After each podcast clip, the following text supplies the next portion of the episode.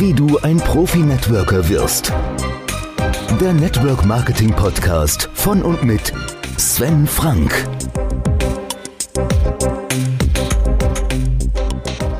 Hallo zu einer weiteren Folge des Podcasts Wie du ein Profi-Networker wirst. Mein Name ist und bleibt Sven Frank und ich habe ja beim letzten Mal erzählt, wie mich die Schulungen und die Trainings der Firma damals frustriert haben, weil ich das Gefühl hatte, irgendwie nur von hyperaktiven Eichhörnchen umgeben zu sein. Auf diesen Schulungen und Events standen also jetzt Trainer auf der Bühne, die mir die ganze Zeit erklärten, dass das, was ich bisher getan habe, noch nicht zu dem gewünschten Erfolg geführt hat, weil ich es noch nicht oft genug getan habe.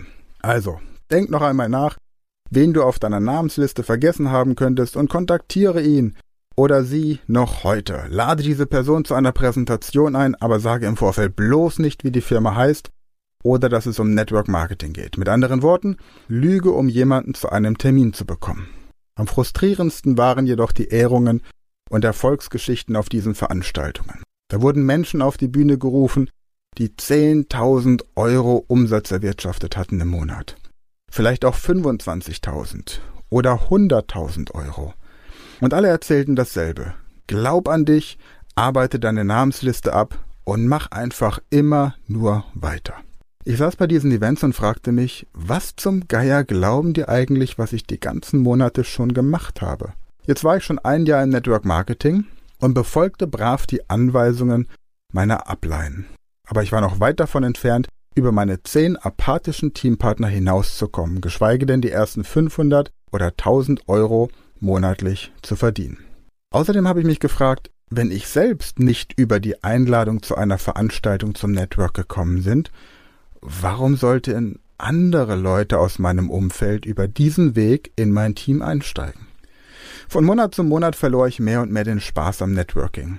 Zumal mich auch meine Partnerin jedes Mal, wenn die nächste Lieferung ankam, fragte, was das denn eigentlich alles bringen solle. Fing ich auf Partys oder Treffen mit Freunden wieder an davon zu erzählen, kam von ihr sogar der Kommentar, das Zeug schmeckt widerlich und ist zudem sauteuer. Okay, dachte ich, der Feind im eigenen Bett. Provisionen für Empfehlungen doof finden, aber wie eine Gestörte mit der Payback-Karte durch die Gegend rennen. Da stimmte irgendwas nicht. Wenn zu Hause die Unterstützung für das Geschäft fehlt, dann gibt es angeblich nur zwei Möglichkeiten. Entweder die Beziehung geht zu Ende oder man beendet die Network-Tätigkeit.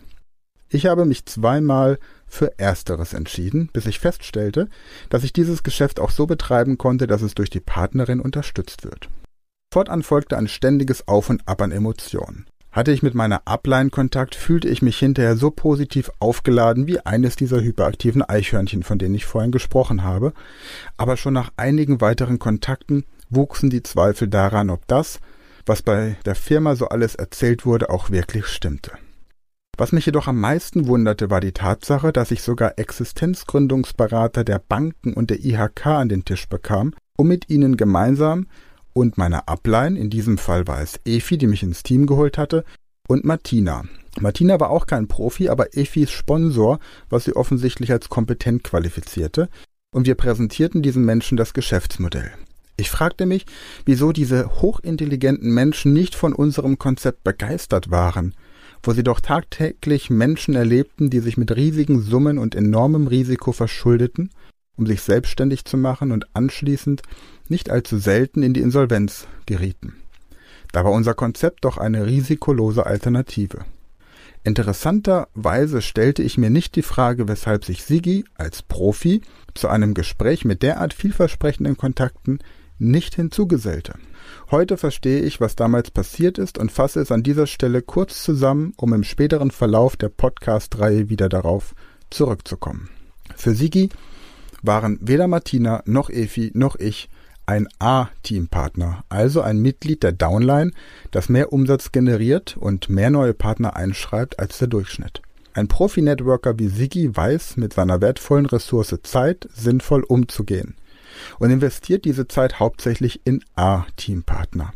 Damals wusste ich das noch nicht, weil mir das natürlich niemand gesagt hat. Für die Banker und die IHK-Experten spielte ich einfach in der falschen Liga.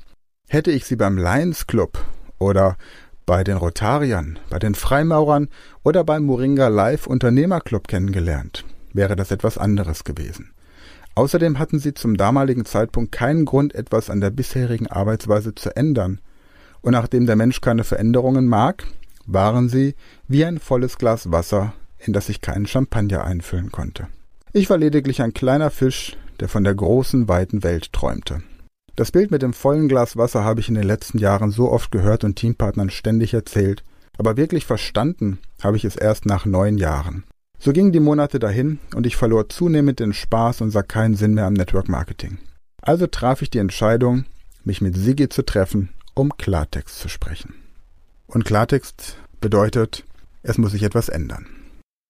Und was sich geändert hat, das erfährst du in der nächsten Folge dieses Podcastes.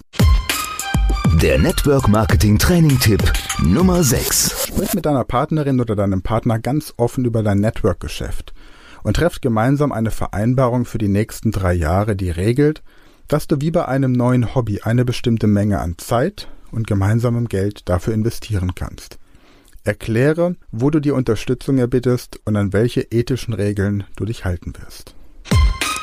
Jetzt meine Frage, hast du diesen Podcast schon abonniert? Falls nicht, gehe jetzt auf die Seite network-marketing-profitipps.de und abonniere diesen Podcast. Außerdem freue ich mich, wenn du diesen Podcast an zwei Freunde, Bekannte oder Teampartner empfiehlst, damit einfach die Techniken im Network Marketing, die funktionieren, sich noch weiter verbreiten. Wenn du Interesse an kompetentem Austausch mit anderen Networkern hast zum Thema Akquise, Marketing, Rhetorik, Persönlichkeitsentwicklung, Rapportaufbau, dein Warum finden und so weiter, dann schau mal vorbei auf der Seite network-marketing-unternehmerclub.de. Für heute verabschiede ich mich von dir, bedanke mich, dass du dabei warst und wünsche dir weiterhin viel Wachstum. Der Network Marketing Podcast von und mit Sven Frank.